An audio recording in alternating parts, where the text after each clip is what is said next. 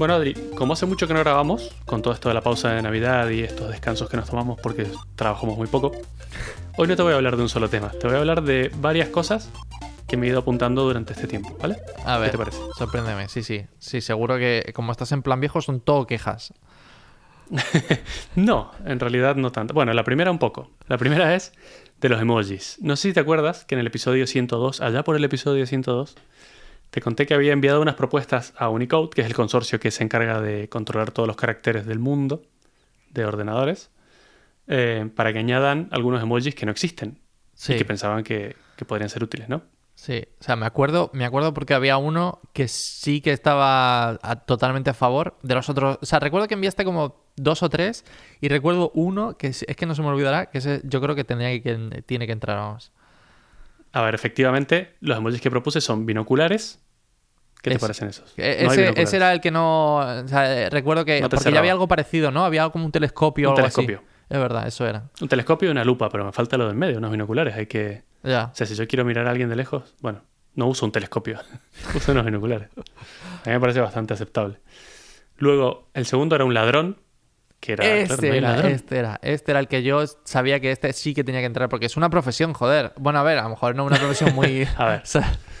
Un oficio se podría decir. claro, sí, sí, no, no creo que puedas decir, eh, soy ladrón profesional. A ver, poder decirlo lo puedes decir. se pero, podría. claro, que queda muy, queda muy feo. Sí, sí, sí. Eh, pero sí, para mí hace falta un ladrón, es indispensable. Lo usaría bastante seguido, de hecho. Y por último, uno que ah, incluso tengo amigos usándolo, pero el incorrecto porque no existe el correcto, que es un martillo de juez, que se llama mazo. Esos que usan los jueces para paz, para ¿Y dar cuál? sentencias. ¿Y cuál es el que te están utilizando tus amigos? Un martillo normal de, de- de carpintería. Ah, ya, ya, ya. La gente usa un martillo normal como para decir esto está sentenciado. Y no, porque hay un hueco ahí, falta el, el martillo que usan los jueces. Claro, falta la maza. Claro. Claro, efectivamente.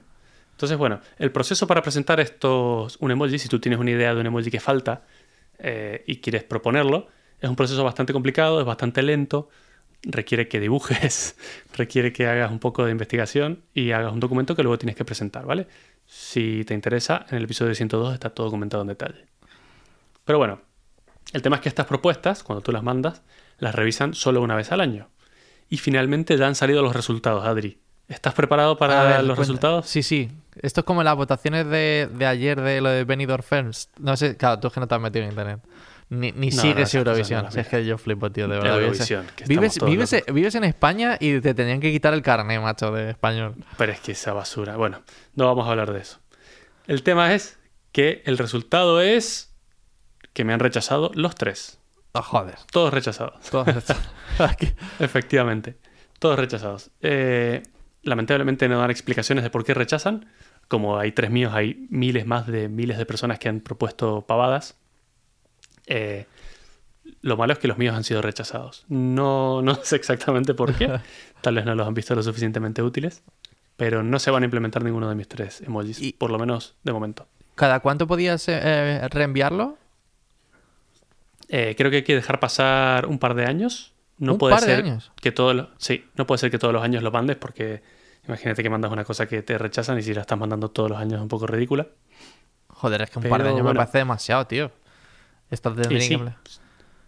No sé. Y lo que pasa es que sacan, es una cosa que sacan una vez por año, se aprueban y además tiene un buen retraso de, de implementación porque una vez que Sí, sí. Unicode lanza los emojis, el- los que vienen ahora son el 14.0. De aquí a que Apple implemente los suyos, Google implemente los suyos, Facebook implementa los suyos, cada fabricante de móviles implementa, o sea, pasan años. Claro. Entonces, entre que salen y te llegan a tu teléfono, pueden pasar un par de años más también. Madre O sea que de Dios, tú. Lento. Es que no vale, porque si yo quiero, o sea, decir, si yo quiero mencionar a alguien que es un ladrón, al final tengo que utilizar el chorizo ese, ¿sabes? Que hay por ahí. Esa es una buena. es un buen cambio. Pero bueno, lamentablemente, mira que le puse esfuerzo, me costó. Incluso hice dibujitos muy bonitos y Bueno, ver, no, no lo han bonitos. aceptado.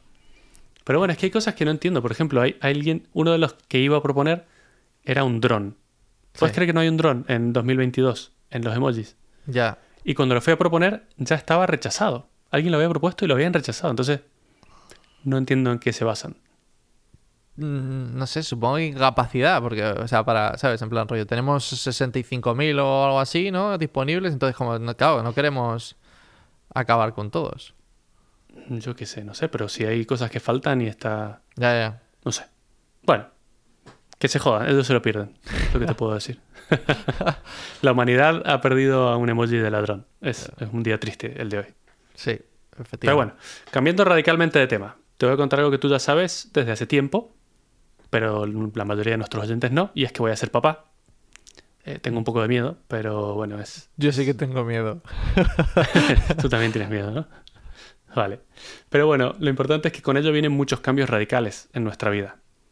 El primero de todos es que, ya me he quejado múltiples veces de esto, que es lo que mejor se me da, y es que vivo en un piso bastante pequeño. Y claro, con un integrante más en la familia, literalmente no entramos. Porque Ya. bueno, si bien este piso tiene dos habitaciones, una es la nuestra donde dormimos, y la otra es donde estoy ahora mismo, que es mi estudio, donde trabajo, donde, bueno, todos los días trabajo aquí, y donde, que también hace las veces de taller para mis proyectos. Entonces, ya aquí, esta habitación no entra nada más, está todo repleto de porquerías. Tal cual. O sea, puedo dar fe de esa, de esa porquería. Tú has estado aquí. Entonces, bueno, esto nos ha empujado a buscar un lugar más grande. Y bueno, después de meses y meses de búsqueda, porque el mercado del alquiler es un asco, eh, y ni siquiera voy a entrar en ese tema, finalmente hemos encontrado una casa. Y sí, lo he dicho bien, es una casa, como está escrito en la Biblia. ¿eh? Nada de departamentos ni pisos en los que si puedo de ahora en adelante en mi vida nunca más voy a volver a vivir un piso, a menos que sea por mera necesidad. Pero pretendo no vivir nunca más en una caja de estas, ¿vale? Joder, madre mía, modo Entonces- hater, ¿eh? Sí, sí, sí.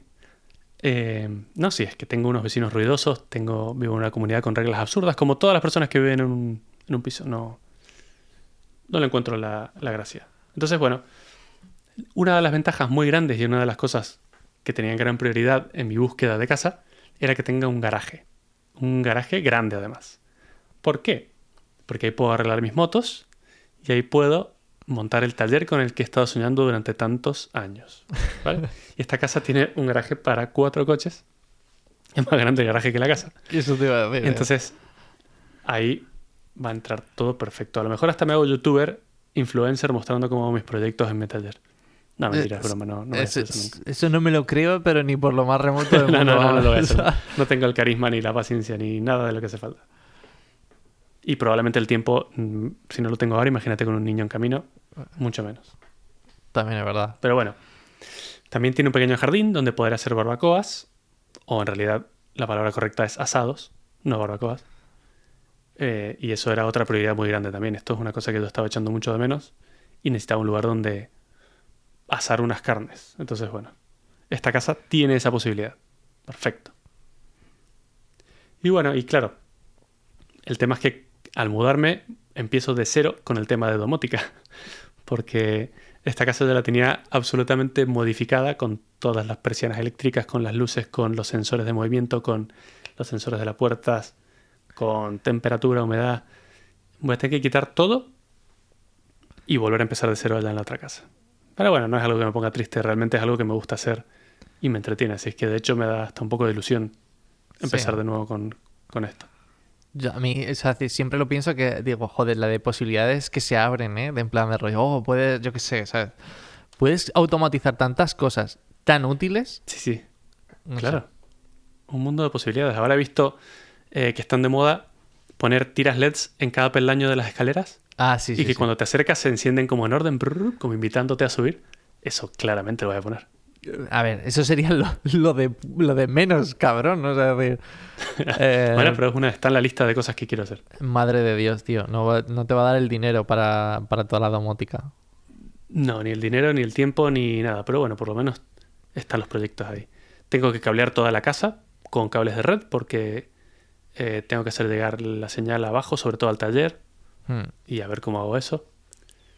Pero bueno, son proyectos, son cosas que me gusta hacer y, y bueno, ya te iré contando cuando tenga novedades. Me parece bien. Eh, la única cosa que no me has dicho a mí todavía es cuál va a ser mi habitación. Tu habitación ya está, tiene nombre, te la puedo enseñar cuando vengas a visitarme. La próxima vez que vengas a Madrid te quedas en mi casa, ¿vale? La, de- la del trastero, ¿sabes? Ahí. Abajo en la lavandería. Exacto.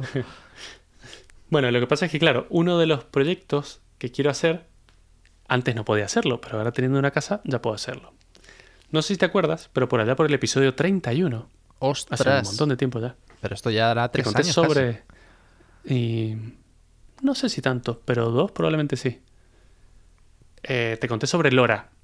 Sí, ¿vale? ¿Te acuerdas LoRa? sí. Básicamente, para recapitular, es un sistema de comunicaciones inalámbricas que tiene un alcance muy largo y un consumo muy bajo de electricidad. Y esto, claro, lo hace ideal para el Internet de las cosas. Un ejemplo podría ser, yo qué sé, un sensor de temperatura que funcione a batería y que está en un poste de luz. ¿Vale? Lo pongo en un poste de luz, bueno, o mejor, no porque podría estar enchufado ahí, lo- porque usar batería. Lo pongo en un árbol, ¿vale?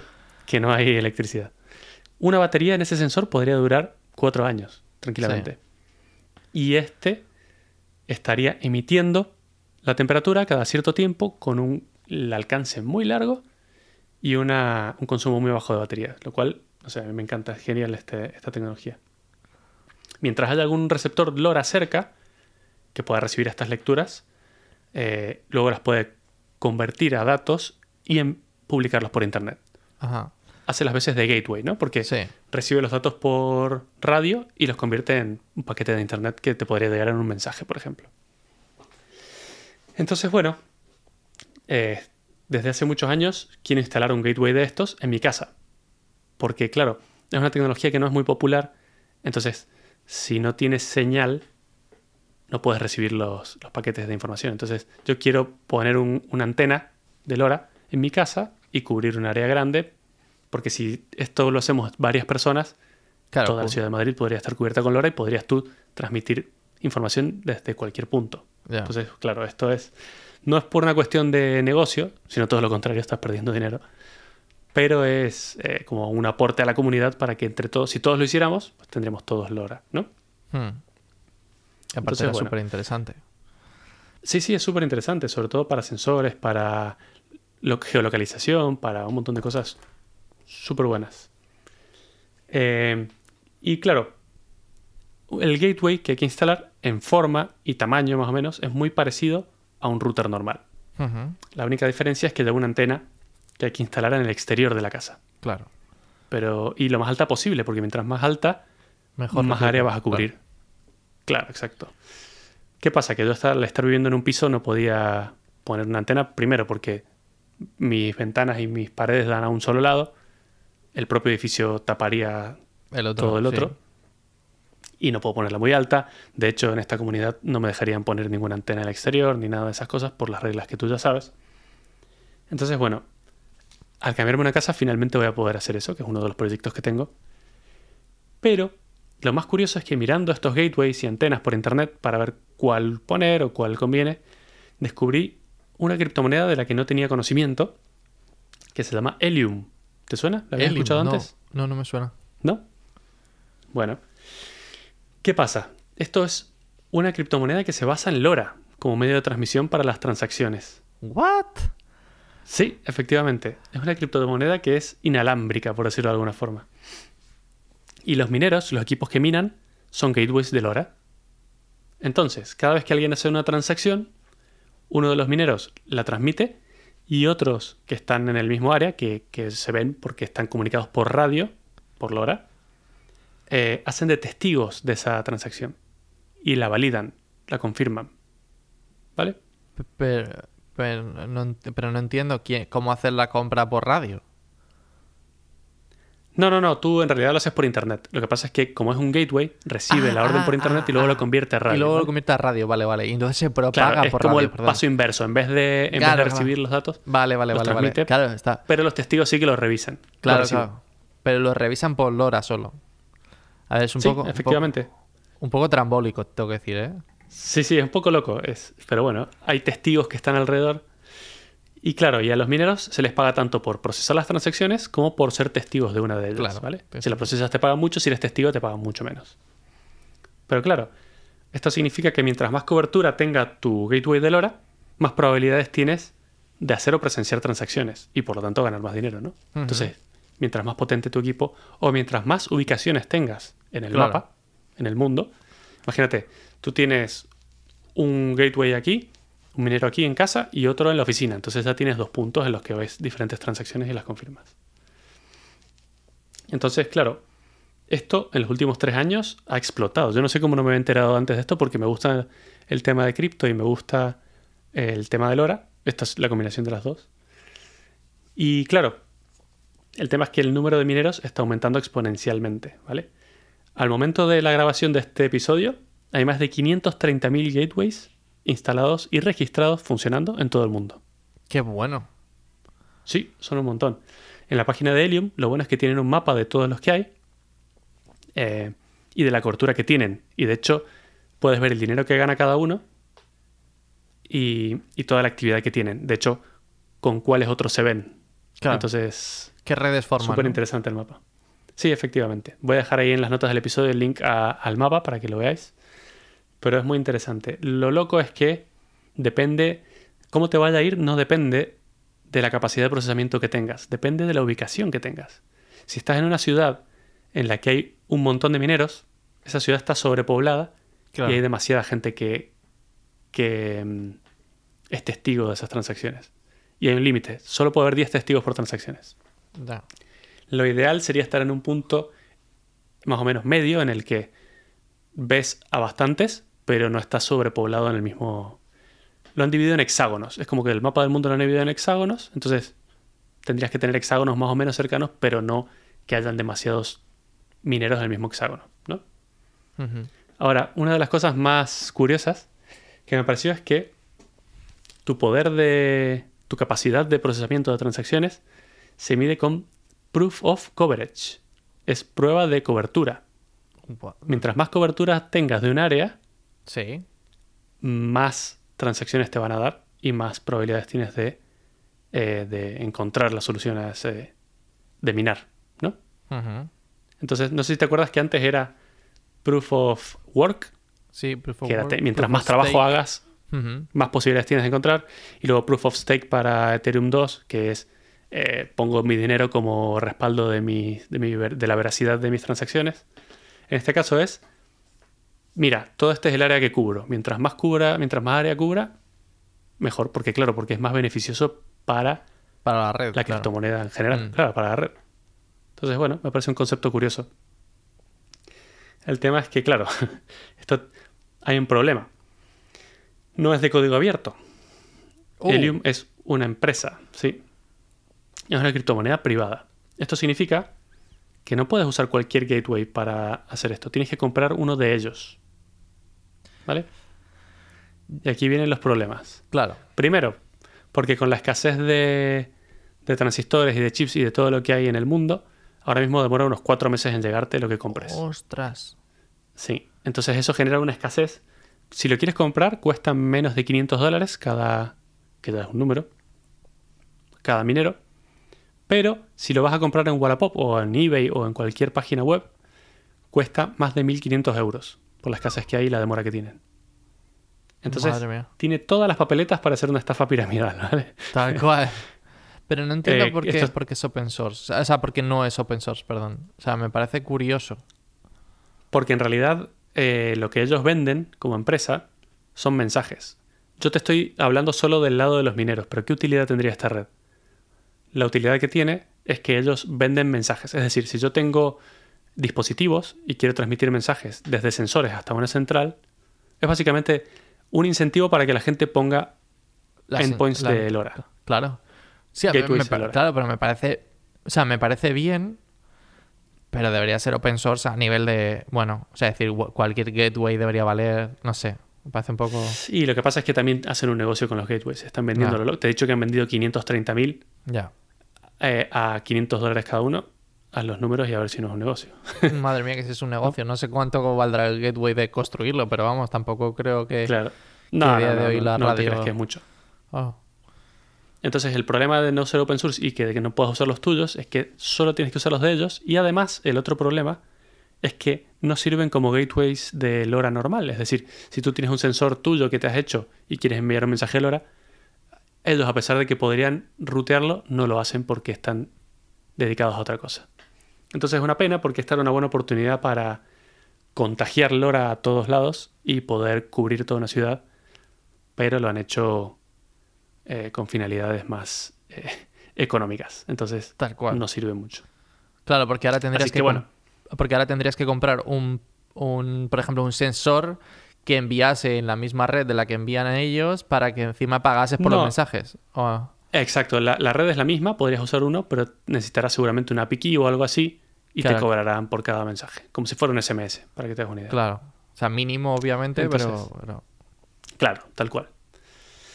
Entonces, bueno, eh, el tema es justamente ese. No creo yo que me meta en ese mundo, a menos que... Porque sí que si, te- si miras por internet, la gente está ganando buena, buen dinero con esto, ¿eh? sobre todo si tienes una buena ubicación. La ubicación de mi nueva casa es, es perfecta porque sí que en el centro de Madrid hay un montón de, de mineros.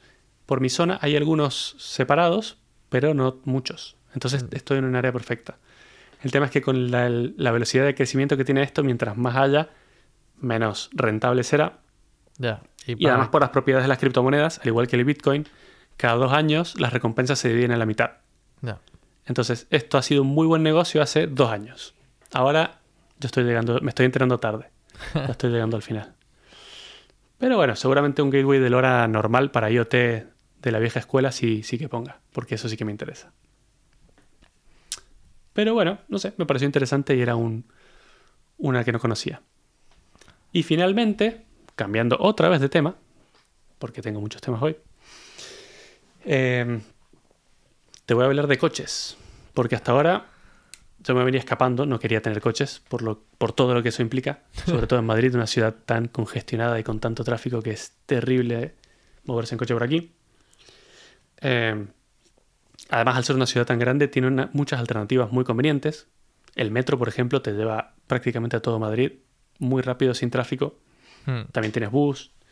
Uso mucho los coches estos de alquiler por minuto. Creo que ya lo hemos mencionado en algún episodio también. Sí. Son eléctricos. Los puedes. eh, te puedes subir en cualquier parte y soltarlos en cualquier otra parte. No pagas parking, no pagas nada. Pero bueno, incluso Cabify, que es como un taxi, eh, a la larga es más barato que tener un coche propio. No me está Entonces me venía escapando. Claro. De hecho, cuando queremos viajar, simplemente alquilamos un coche por ese fin de semana. Al volver del viaje lo devolvemos y ya está. Entonces, con eso nos veníamos arreglando perfectamente.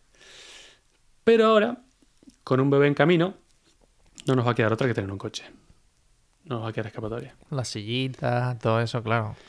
El carrito Sí, que hay que moverse. meterlo en todos los lados, claro. Ahí tiene- Sí, en metro, bueno, no sé. Yo creo que se puede, pero bueno, no sé. Entonces he estado investigando un poco, bueno, un poco no, bastante en realidad. Y hemos decidido que nos vamos a descantar por el renting en vez de comprar un coche. Pero, o sea, ya te lo he dicho, no, no me entero de, de todas estas diferencias, no sé qué es esto. Yo tengo un leasing, pero no sé qué diferencia hay, así que estoy esperando este capítulo como agua de mayo. Vale, a ver, te cuento. El renting es ju- justamente lo que dice la palabra. Es un alquiler de coche, es a largo plazo, imagínate seis meses, un año, dos años, cuatro años. Y pagas por él por mes, como cualquier otro servicio, como si fuera, Sí. sé, Spotify. Entonces, las ventajas que tienen son que te dan un coche nuevo cada vez que renuevas el contrato. Imagínate, mientras más largo es el contrato, más barato te sale por mes, ¿no? Normal. Sí, normal. Generalmente el número clave son cuatro años. Entonces, imagínate que tú empiezas a pagar un coche con un contrato de cuatro años, te dan unos cero kilómetros para empezar. Cuando se termine ese contrato, lo devuelves y te dan un coche cero kilómetros de nuevo. O sea que cada cuatro años, coche nuevo. Pero no solo eso, sino que además se hacen cargo de el mantenimiento del coche, eso que hay que llevarlo cada X cantidad de kilómetros. Las averías mecánicas, si se rompe, se hacen cargo ellos del- de los gastos y de llevarlo y de traerlo y de todo. La inspección vehicular, que es la ITV, que es eh, una catástrofe, se encargan de pagarla a ellos y de pasarla a ellos. El cambio de las cubiertas, cuando se gastan los bueno. neumáticos, te los cambian ellos. Y el pago de los impuestos. Tú no pagas impuestos de transmisiones, no pagas matrícula, no pagas nada. El impuesto de, claro, de conducción, o sea, de, de circulación, perdón. De vehículos de circulación mecánica, ¿no? Mm. Eh, y por otro lado, que es uno de los pluses más grandes que tiene, es que no tienes que salir a venderlo cuando, lo, cuando te quieras deshacer de él. No tienes que salir a publicarlo, negociar con gente, eh, que lo vengan a ver, que se me lo quedo, que, que en vez de 1000 te pago 500, toda esa movida te la quitas encima. Entonces, claro, yo lo veo como un buen servicio. Pero lo mejor de todo esto es que hay estudios que confirman que alquilarlo incluso es más conveniente que comprarlo. Aunque no lo creas. Voy a dejar un link en las notas del episodio. Bueno, en realidad dejo dos links con, con varias comparativas en las que se describen un par de casos bien detallados. O el primero de ellos es un Volkswagen Polo, que es como un coche bastante barato.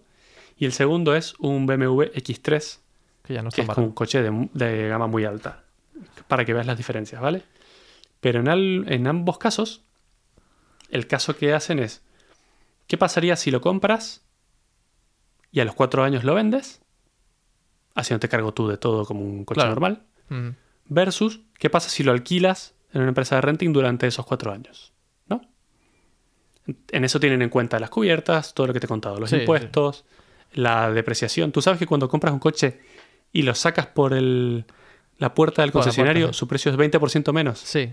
Según lo Es matriculas. ridículo. Según lo matriculas, Sí, sí, sí, es como- matricularlo ya está. Pisa la calle, plus, cuesta 20% menos. Es la, la peor inversión que se puede hacer en el mundo. Entonces, bueno, volviendo a los casos de ejemplo, en el caso del polo, si lo alquilas, cuesta 330 euros por mes. ¿Vale? Vale. Y si lo compras, lo tienes por cuatro años con todo lo que eso implica y lo vendes, te habría costado 360 euros por mes. Hostias. A ver, pues, o sea, decir, pero estás diciéndome que yo lo compro y luego, Sí. o sea, decir, obviamente al precio de, o sea, decir, a todas estas cuotas que yo he pagado, le quitas kilómetro. el precio de venta, ¿no? De, de mi coche. Yo, en la, en la- si lo compras, la suma del caso está.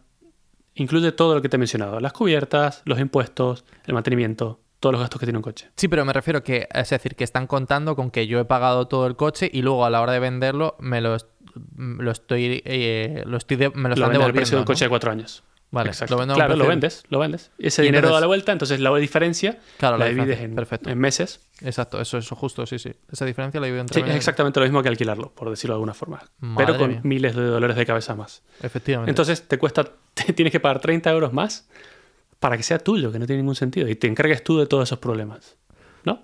No, y aparte, y, y con la diferencia de si le pasa cualquier mierda, ¿no? Al coche, es decir, o sea, es decir, se rompe por lo que sea, por lo que, lo que sea de lo más remoto, ya ha salido mal de fábrica o cualquier cosa, es como, toma, este coche eh, no lo quiero, dame otro modelo. Claro, exacto. Dame otro. Efectivamente, has mencionado el seguro, que es una parte muy importante que yo no había detallado en, uno de los pros, pero al alquilarlo tienes un seguro a todo riesgo incluido. O sea, no tienes que pagar tú el seguro tampoco, que no es poca cosa, es una de las cosas más caras. Para el caso del BMW X3, si lo alquilas, son 840 euros por mes. Si lo compras, lo usas y lo vendes, son 820. Un poquito más barato. Hmm. Pero, desde mi punto de vista, por 20 euros por mes, Sí, sí. me quito todos los dólares de cabeza que implica Son- es, tener que, un coche propio. es que 20 euros por mes a 4 años son eh, 48 meses, 20 pavos son menos de 1000 pavos y, y dices, eh, toma, por favor, eh, no quiero... Claro, pásame el ITV tú, eh, arréglamelo, cúbreme Claro. el seguro. Yo pago una sola factura, ¿eh? no pago el seguro más los impuestos, más las cubiertas, más la ITV. Yo pago una sola factura por mes y me quito de todos los problemas que eso implica. Y es que, y es que tiene, to- tiene todo el sentido, tío. O sea, es decir, pero aparte es porque si es que lo piensas y funciona, ¿sabes por qué?